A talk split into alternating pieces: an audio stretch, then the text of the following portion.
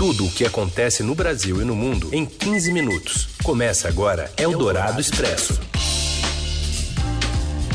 Olá, olá, sejam bem-vindos. Abrimos aqui mais um Eldorado Expresso. A gente que reúne aqui na hora do seu almoço as notícias mais importantes do dia, quase um PF radiofônico, né, nessa parceria da Eldorado com o Estadão. Eu sou a Carolina Ercolim, não estou só, Emanuel Bonfim está comigo. Tudo bem, Manuel? Tudo bem, Carolina Ercolim. Olá para o ouvinte aqui da Rádio Dourado. Este programa, como bem disse aí o nosso break, hoje a gente põe antes e depois. É, se você perdeu alguma edição aqui do Adorado Expresso, não tem problema, está tudo lá no nosso podcast. É só procurar no seu agregador favorito ou nas plataformas de streaming. E a gente começa elencando os assuntos de hoje. Hoje, quinta-feira, dia 3 de setembro. Reforma administrativa libera Bolsonaro para extinguir órgãos e ministérios sem aval do Congresso. Governo de São Paulo reforça o policiamento em cidades do interior para evitar aglomerações em praias no feriadão de 7 de setembro. E ainda a disparidade entre o futebol masculino e feminino e Netflix vai produzir série sobre Ayrton Senna para 2022. É o Dourado Expresso, tudo o que acontece no Brasil e no mundo em 15 minutos. A reforma administrativa proposta pelo governo prevê que o presidente da República altere a estrutura do Poder Executivo e até declare extintos alguns órgãos e ministérios sem a necessidade de aval prévio do Congresso Nacional. A proposta foi antecipada pelo Estadão Broadcast em outubro do ano passado e confirmada hoje nesta sexta, nesta quinta-feira, quando o presidente também depende do aval do legislativo para fazer esse tipo de mudança.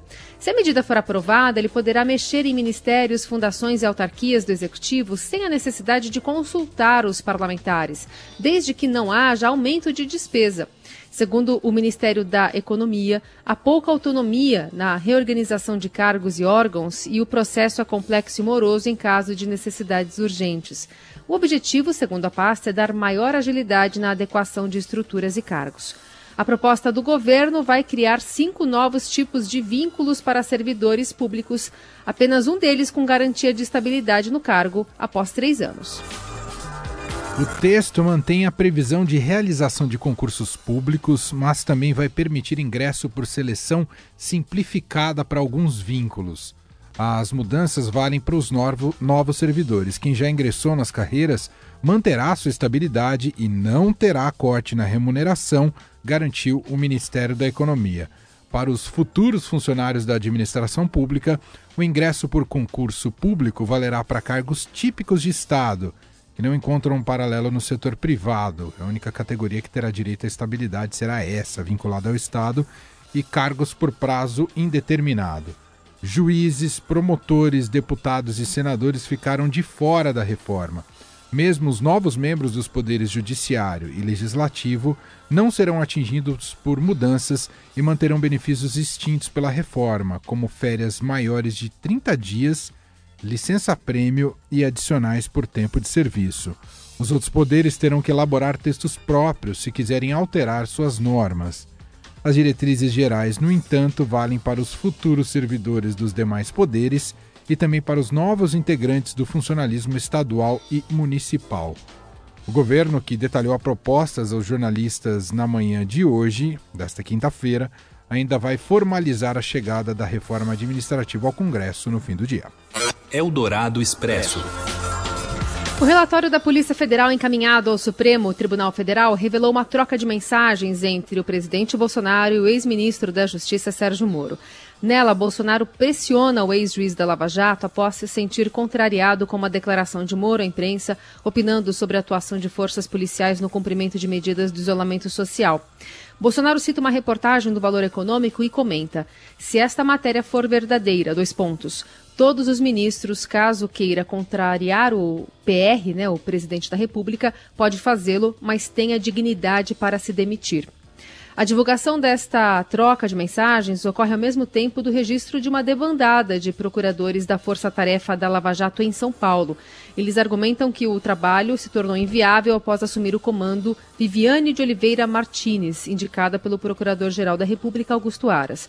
Para a colunista de política Eliane Cantanhede, o movimento representa parte dos conflitos vividos dentro da operação. Gente tem um cerco à Lava Jato, um cerco que tem como o, a linha de frente, né, está comandada ali pelo é, Procurador-Geral da República, Augusto Aras, mas tem muita gente no Supremo que participa disso, a cúpula do Congresso também, é, a OAB, os advogados que têm interesse em defender os seus, é, seus clientes, enfim, você tem um cerco à Lava Jato. E a Lava Jato está fazendo água por todo lado.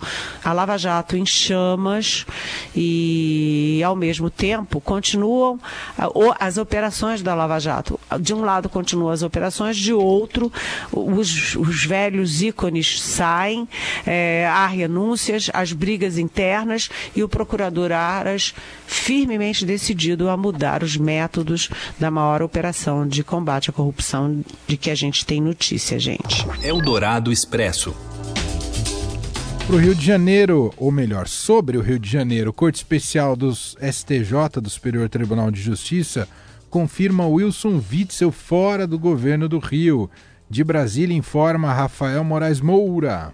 Olá, bom dia ouvintes. Por 14 a 1, a Corte Especial do Superior Tribunal de Justiça manteve na quarta-feira o afastamento por seis meses do governador do Rio, Wilson Witzel.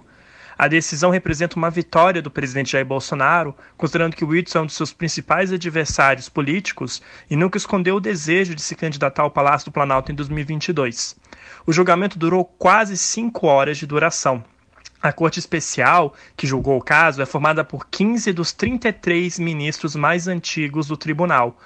Por comandar o STJ, o presidente do tribunal, Humberto Martins, não era obrigado a votar, mas fez questão de deixar explícita sua posição e chancelar a decisão individual monocrática do relator do caso, Benedito Gonçalves. Um dos ministros que acompanhou o entendimento da maioria pelo afastamento de Wilson Witzel foi o ministro Sérgio Coquina, só que ele foi além, votou até para que Wilson Witzel não fosse apenas afastado do cargo, mas também preso. O único voto a favor de Wilson Whitson no julgamento veio do ministro Napoleão Nunes, que contestou o afastamento do governador. Napoleão questionou o fato da ampla defesa não ter sido garantida. Os advogados de Wilson Whitson afirmam que não tiveram acesso à íntegra dos documentos que subsidiam a investigação. Observam ainda também que o afastamento foi determinado sem que o governador prestasse depoimento às autoridades. Agora os nossos ouvintes devem estar se perguntando o que, que vai acontecer. A gente apurou que a defesa de Wilson Witzel vai bater na porta da instância máxima, o Supremo Tribunal Federal, pedindo que o presidente do STF reconduza novamente o governador ao cargo. Agora é esperar os próximos capítulos de uma novela que tanto atinge o Rio de Janeiro e que também traz implicações diretas sobre a situação política nacional e até mesmo as eleições de 2022. Eldorado Expresso. E a Câmara do Rio também se prepara para afrouxar, aliás, a Câmara não é do Rio de Janeiro, é de Brasília mesmo, dos deputados, se prepara para afrouxar a lei de improbidade administrativa. Os detalhes vêm com Breno Pires. Em Brasília, a articulação está em pleno andamento. Deputados, com autorização do presidente da Câmara, Rodrigo Maia, buscam a alteração de uma maneira que vai flexibilizar até demais a lei de improbidade administrativa uma das formas de uma pessoa ser punida pela lei de improbidade é pela ofensa aos princípios da administração pública, que são a legalidade, a moralidade, a impessoalidade, a eficiência. Esse projeto que está sendo discutido hoje no Congresso, o substitutivo do relator Carlos Aratini, do PT de São Paulo, acaba com esse tipo de punição. Então, dessa maneira, se o projeto for aprovado desta forma, a punição para casos de nepotismo, é, de outras condutas como a tortura, por exemplo, e furar a fila em serviços públicos, passando o conhecido na frente dos demais, vão deixar de ser punidos. A lei passaria a contar apenas com a punição para casos em que há enriquecimento ilícito ou desvio de recursos públicos. O Ministério Público Federal apresentou diversas críticas a esse texto. O procurador Ronaldo Queiroz, com quem a gente conversou, disse que se trata de um dos maiores retrocessos no combate à corrupção no país. A discussão na Câmara começou quando uma comissão de juristas foi instalada a partir do presidente da Câmara, Rodrigo Maia, no início de 2018. A alteração na lei de improbidade é de interesse de políticos, prefeitos principalmente, que são os maiores alvos desse tipo de sanção. Originalmente, o projeto seria votado primeiro na comissão especial montada por Maia, que tem Zaratini como relator. mas o presidente da Câmara já autorizou que Zaratini converse com os líderes para poder colocar para votação diretamente no plenário o quanto antes. Um exemplo de ação de improbidade que deixaria de resultar em punição é a que envolve o ministro do Meio Ambiente, Ricardo Salles. O Ministério Público Federal, no Distrito Federal, apresentou a estação apontando que ele desmonta as estruturas de proteção ambiental e nomeou pessoas sem preparo para trabalhar no Ministério do Meio Ambiente. Essa ação se baseia na violação a princípios da administração pública, o que não poderia mais resultar em punição de acordo com o texto do substitutivo de Zaratini. Eldorado Expresso. A Embraer anunciou a demissão de 2.500 funcionários nas fábricas no Brasil. Segundo a empresa, serão 1.600 desligamentos em adesões ao plano de demissões voluntárias que foi encerrado ontem e mais 900 cortes por dispensa para ajuste do quadro de funcionários. A empresa alega que a medida é consequência dos impactos causados pela pandemia de Covid-19 e pelo cancelamento da parceria com a Boeing. Ao todo, a Embraer mantinha cerca de 16 mil funcionários no país, sendo 10 mil apenas em São José dos Campos, sede da empresa. Eldorado Expresso. Temendo uma possível reversão na tendência de queda de mortes pela Covid, quase metade das instâncias turísticas de São Paulo terá reforço do Estado na fiscalização de visitantes. Segundo o secretário de Desenvolvimento Regional, Marco Vignoli, o pico do movimento de carros no final de semana passado foi um sinal amarelo. O fluxo atípico gerou uma demanda pela adoção de medidas restritivas, principalmente pelos prefeitos da Baixada Santista. Nós tivemos no último fim de semana um fluxo de carros, para você ter uma ideia, na Baixada Santista maior do que do Carnaval.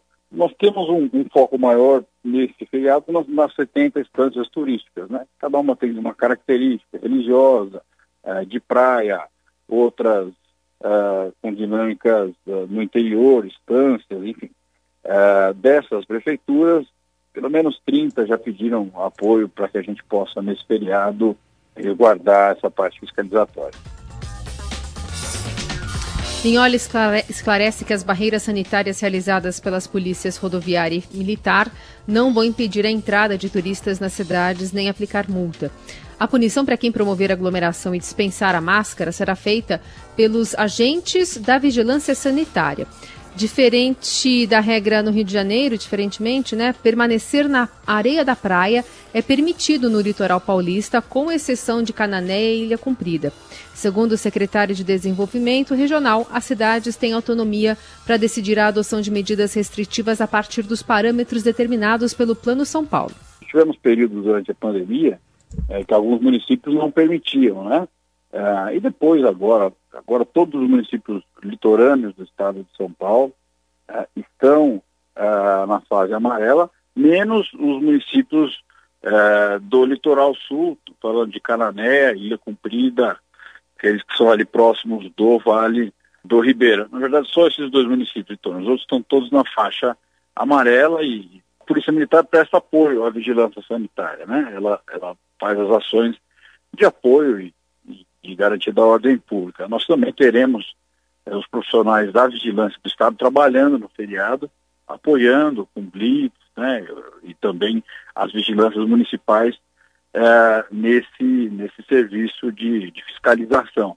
Eh, é fundamental dizer que o trabalho das, das prefeituras vai ser fundamental, assim como foi ao longo de todo o período, para que possa se garantir a, a, o respeito a essas regras durante o feriado. São Paulo registrou queda de 15% no número de óbitos por coronavírus entre julho e agosto, e é a primeira vez que o dado é registrado.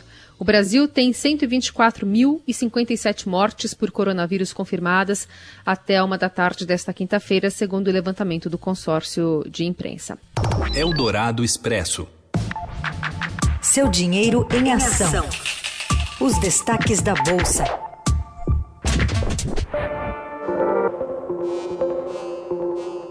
Ao vivo com Ricardo Gozzi. Tudo bem, Ricardo? Boa tarde. Boa tarde, Emanuel. Tudo bem e vocês? Bovespa, não, o índice Bovespa não está indo bem, acompanhando Nova York, é isso, Ricardo? Pois é, hoje a Bolsa Norte-Americana está passando por um ajuste brusco, depois de dois, de três dos seus principais índices, o Nasdaq e o S&P 500, terem renovado recorde atrás de recorde no decorrer das últimas semanas. Os mercados globais de ações, eles recuperaram terreno muito rápido nos últimos meses, diante da expectativa de uma vacina para o novo coronavírus. Mas os investidores agora começam a questionar a justificativa para preços tão altos em muitos papéis, enquanto a pandemia segue avançando pelo mundo. A queda em Nova York ofuscou a boa recepção inicial dos investidores à proposta de reforma administrativa que foi apresentada hoje pelo governo ao Congresso, e também pesa sobre a Bolsa Brasileira o recuo acentuado das ações da Vale, que são as de mais peso dentre, dentre todos os componentes do Ibovespa. E o setor bancário, como é que está influenciando os números hoje? Então, Carol, é, o que impede justamente o Ibovespa de cair mais do que já está caindo é o setor bancário. Na avaliação de alguns analistas, um ajuste técnico faz as ações dos bancos subirem na sessão de hoje, apesar dessa queda generalizada. É, essas ações elas estavam muito descontadas na, na visão dos investidores. Elas tinham caído muito de preço desde o início da pandemia, com questões como provisões para perdas com inadimplência, as discussões sobre uma taxação maior dos bancos e também limites à cobrança de juros, como aqueles do cheque especial e do rotativo do cartão de crédito. Agora há pouco, o Ibovespa caía 0,7% e o dólar repercutia a reforma administrativa, caindo um pouco mais de 1% e testando cotações abaixo dos R$ 5,30. Muito bem, para mais informações e para acompanhar o fechamento do mercado, é só acessar seudinheiro.com, seudinheiro.com. Ricardo Gozzi está com a gente todos os dias no Eldorado Expresso, portanto volta amanhã. Até lá, Ricardo! Até amanhã. Você ouve Eldorado Expresso. De volta com o Eldorado Expresso, as notícias mais importantes, quentinhas no meio do seu dia. Cenário internacional, o governo da Rússia negou que tenha envenenado o político de oposição Alexei Navalny e disse que não vê justificativa para a imposição de sanções a Moscou em decorrência do caso. O Kremlin se pronunciou nesta quinta-feira, um dia depois de a chanceler alemã Angela Merkel dizer que Navalny foi envenenado do tipo Novichok. Esse Novichok é um grupo de substâncias neurotóxicas neurotóxicas desenvolvidas pela União Soviética nas décadas de 60 e 70. Navalny, de 44 anos, é um oponente do presidente russo Vladimir Putin. Ele se especializou em investigações de grande impacto sobre a corrupção governamental e segue em coma. Eldorado Expresso. Falar de futebol, a meia atacante Andressa Alves, que atua na Roma, e na seleção brasileira acredita que a pandemia escancarou a disparidade entre o futebol feminino e o masculino. Quem conta mais é ele, Robson Morelli.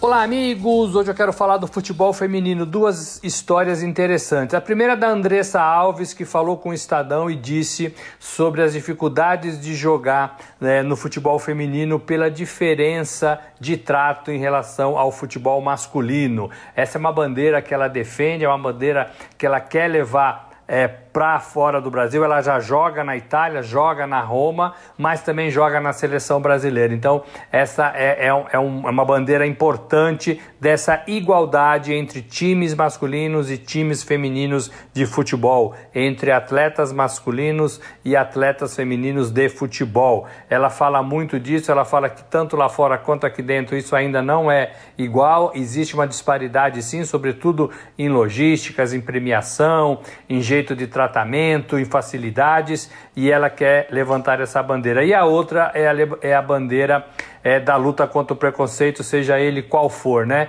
O futebol, o futebol feminino talvez seja ainda muito discriminado em algumas partes do mundo, é, e ela quer levantar essa luta também, ela quer levar essa luta adiante, levantar essa bandeira da igualdade de gêneros, da igualdade é, de tudo, né, na vida. É interessante porque nessa semana a CBF se manifestou dizendo que o time feminino é, de futebol do Brasil. Vai ter premiação, vai ter diárias igual ao dos homens, igual às pagas pelo time masculino comandado pelo Tite, que tem no Neymar aí o seu principal jogador. Então isso é legal, é, é, interessante. O Brasil dá um passo bacana nesse sentido, coloca uma igualdade nas atletas, é, nos times, e isso tem que se espalhar pelo Brasil em relação às equipes de futebol feminino. E também leva duas profissionais, é, ex-jogadoras de futebol, para dentro da CBF para tentar, tentar organizar o futebol feminino.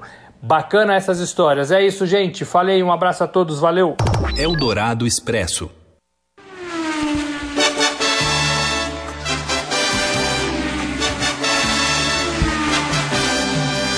Anunciamos o final do Eldorado Expresso. Não, não, antes tem notícia da, da Netflix que anunciou a, a, produção da primeira série ficcional sobre o tri campeonato mundial, tricampeão mundial de Fórmula 1, Ayrton Senna. Com o lançamento previsto para 2022, serão oito episódios voltados principalmente para mostrar a personalidade e a vida íntima de quem era chamado de Beco ou Becão, né, pelas pessoas mais próximas. As filmagens serão realizadas no Brasil e também no exterior, em locais onde Senna viveu. A família do tricampeão participa ativamente do projeto e autorizou a equipe de gravação a ter acesso à casa onde Senna cresceu, em São Paulo. A história da série terá início nos anos 80, quando o então jovem Ayrton Senna decide deixar a família em São Paulo para arriscar a Inglaterra, né? Viajar para a Inglaterra a fim de competir na Fórmula Ford 1600. A série vai mostrar ainda passagens pouco conhecidas, dramas da vida pessoal, superação e os bastidores que marcaram a formação de cena como piloto. Legal demais, hein? Sensacional, sensacional. Já tem bastante material, né, audiovisual, documentários sobre Ayrton Senna, mas dada a relevância que ele tem para o esporte e o, a ligação que ele tem com o público brasileiro, ainda mais uma série dividida em vários episódios, é, e se for no padrão como a que vimos agora do Michael Jordan, né, que é maravilhosa, se for nesse padrão, realmente a, os, a audiência tende muito a, a, ser beneficiada com essa série sobre Ayrton Senna do Brasil. Aliás, um personagem que vira e mexe é citado pelo um dos mais prodígios né, de Fórmula 1 hoje, pilotos, que é o Lewis Hamilton, que vira e mexe fala que se inspira né, no Ayrton Senna para tocar a carreira, ele que está num momento bem importante também Verdade. da Fórmula 1. Então tá, agora sim, bandeira quadriculada, encerramos o Eldorado Expresso e voltamos amanhã com mais notícias. Acelera aí, Nelson Volter. Valeu, Manuel. Tô correndo almoçar. Um abraço a todos e até mais.